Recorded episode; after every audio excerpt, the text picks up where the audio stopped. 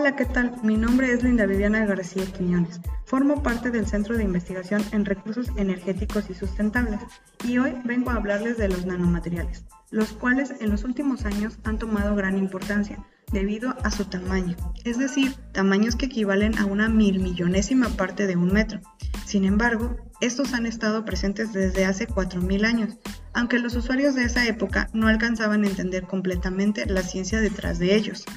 Algunos otros ejemplos que podemos encontrar son los egipcios que utilizaban nanocristales de sulfuro de plomo para teñirse el cabello, o la copa de Licurgo en la época romana, la cual contiene nanopartículas de oro y plata que cambian de color, presentando tonalidades rojizas y azuladas en función de la iluminación.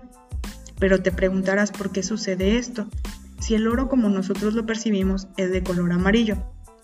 Sin embargo, a nivel nanométrico esto cambia totalmente, Cuanto más pequeñas son las partículas, presentarán un color más rojizo.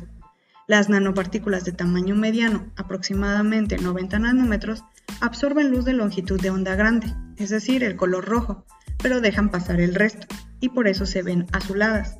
Las nanopartículas muy pequeñas absorben luz de longitud de onda pequeña, es decir, el color azul, llegando a nuestros ojos el resto, y por eso se ven rojizas. En la actualidad, es posible fabricar nanomateriales a partir de dos métodos. El primero es el método top-down o fabricación descendente. Esta fabricación se realiza a partir de materiales de escala mayor o bulk, que se reducen hasta alcanzar la escala nanométrica, es decir, 1 por 10 a la menos 9 metros.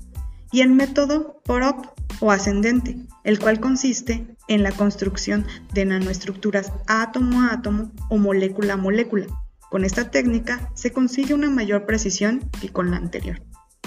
Entre las principales aplicaciones de los nanomateriales destaca el sector salud, llegando hasta la cosmetología, pasando por la electrónica, la industria energética y aeroespacial.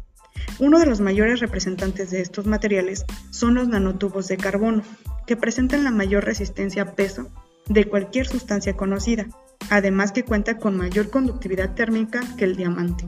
De ahí la importancia de los nanomateriales en nuestra vida y de entender que el mundo nano llegó para quedarse.